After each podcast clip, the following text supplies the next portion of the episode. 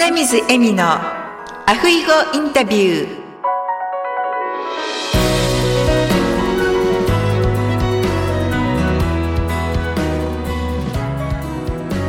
アロハアロハー。復活エッセンス in ハワイ。カイルワ在住のライフスタイリスト花水恵美です。本日は愛媛県在住のタナーこと田中あゆむさんをゲストにお迎えしております。タナー、こんにちは。こんにちは。エミさんよろしくお願いします。皆さんもよろしくお願いします。はじめまして、タナーと言います。よろしくお願いいたします。ありがとうございます。こちらこそ本日はお忙しいところありがとうございます。早速ですが、タナーの自己紹介をお願いします。はい。改めてエミさん、そしてリスナーの皆さん、こんにちは。ニックネームがタナなんですが、本名は田中歩と言います。日本の愛媛県っていうところに住んでいて、まあ、ここが私の生まれ故郷なんですが、今も、えーこちらに住んでいます。一時は東京とか大阪や京都にも住んでましたが、U ターンしてきたところでもあります。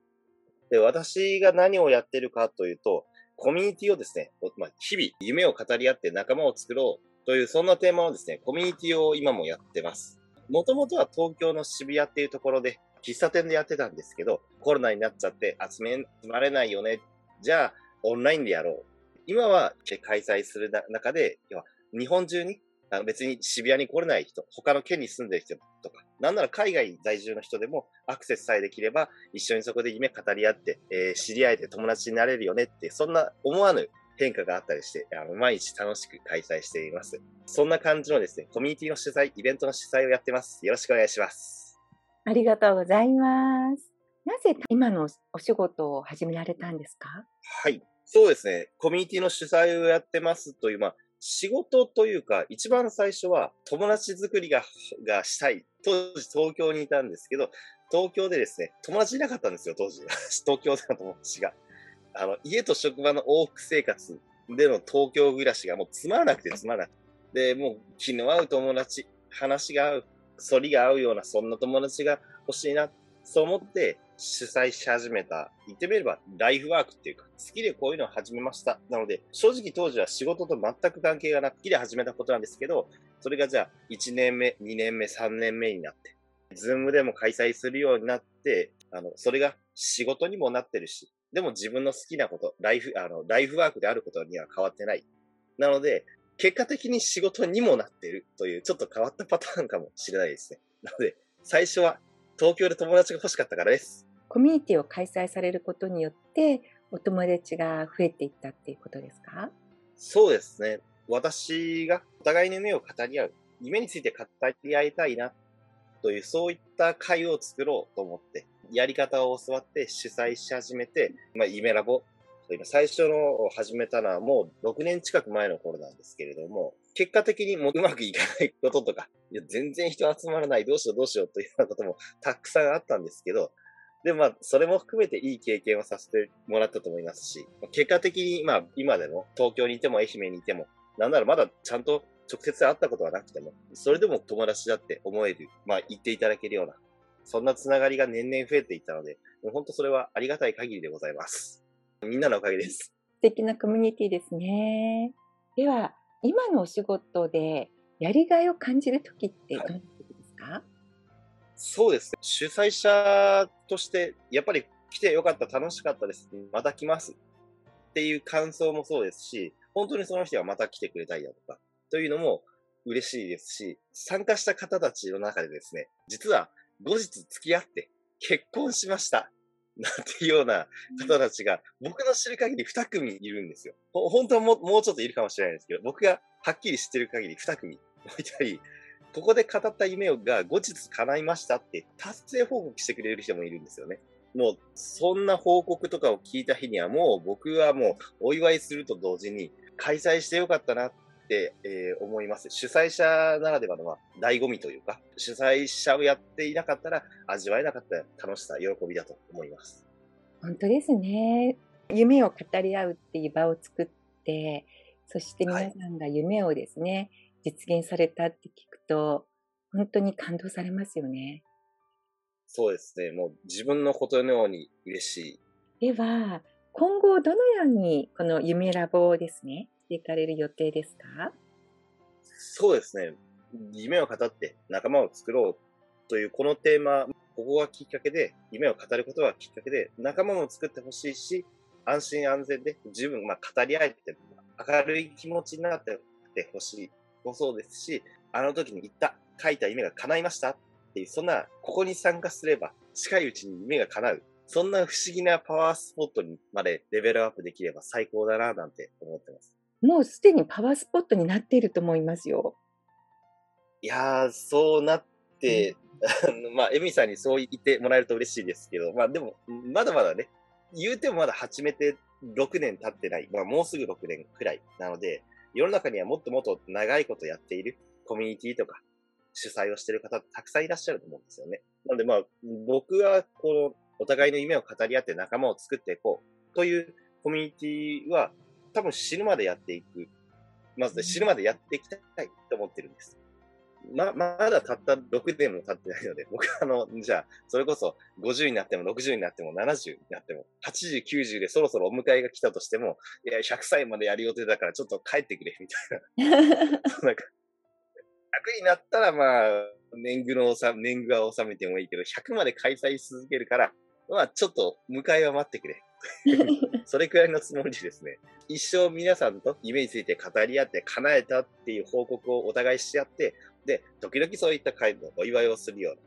夢ラボがまあ、そんな、こう、まあ、日本中、世界中の人たちに喜ばれるような、そんな会になれば、もう言うことないなって思います。素敵な夢ですね。私、2回ですね、参加させていただいて、そしたら、あの、私初めてでどんな夢を書いていいかわからなかったんですけれども、あの、森ちゃんっていう子が毎回毎回ご自身の夢を書かれていて、本当にそういうふうにちゃんと自分と向き合って自分の夢を書くことによって、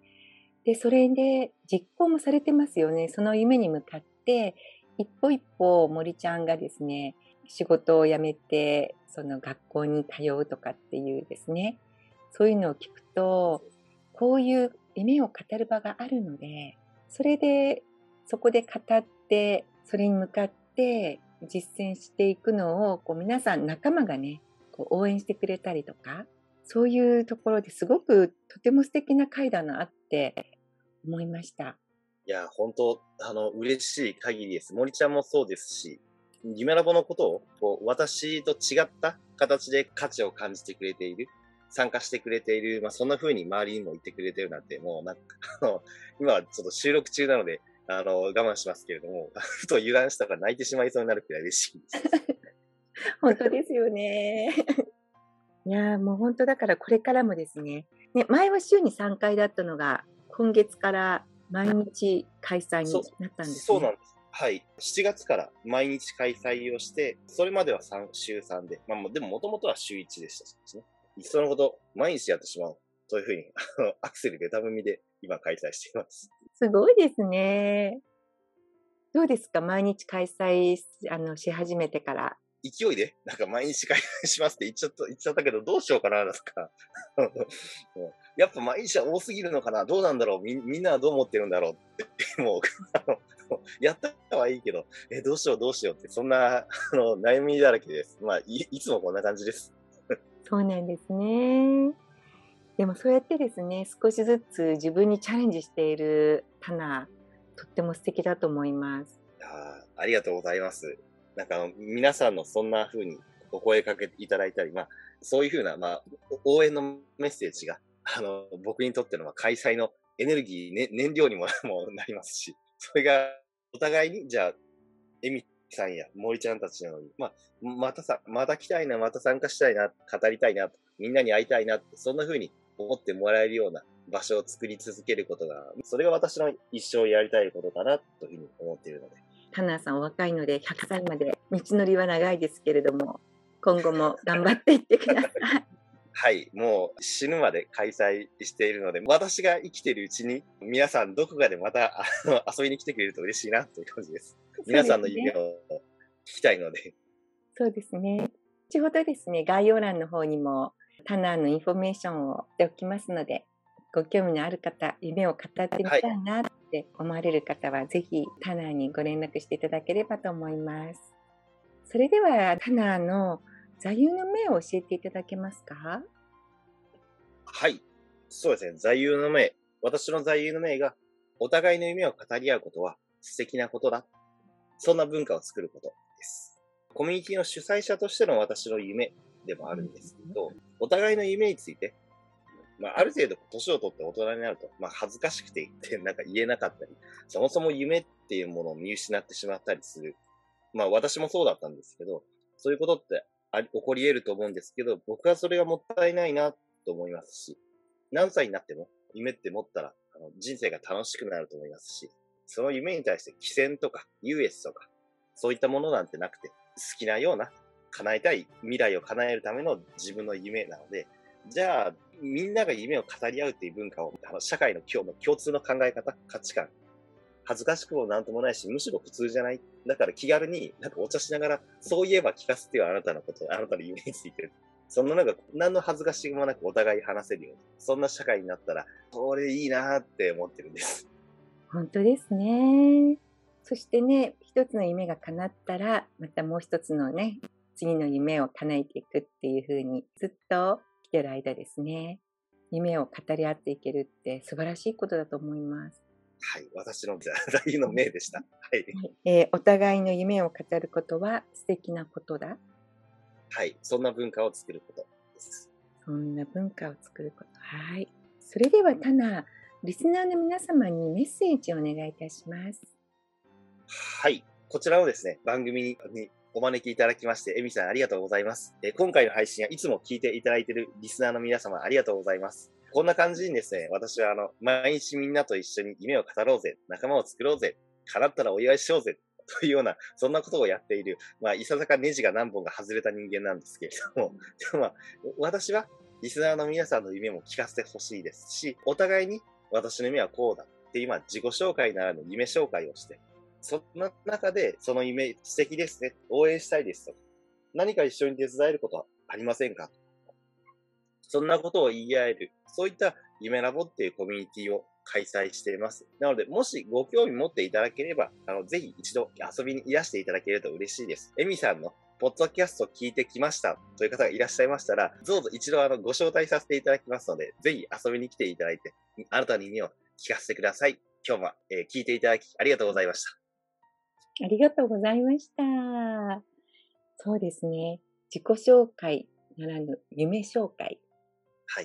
いいですね。本当に私もですね、最初参加させていただいた時は何を書いていいかわからなくって、さんの書かれた夢とはかけ離れたちっちゃなちっちゃな夢だったんですけれども、それでもね、タナーが、いや、もうそれも夢ですよって言ってくれて、もうどんな夢でも夢は夢っていう感じで受け入れてくださったので、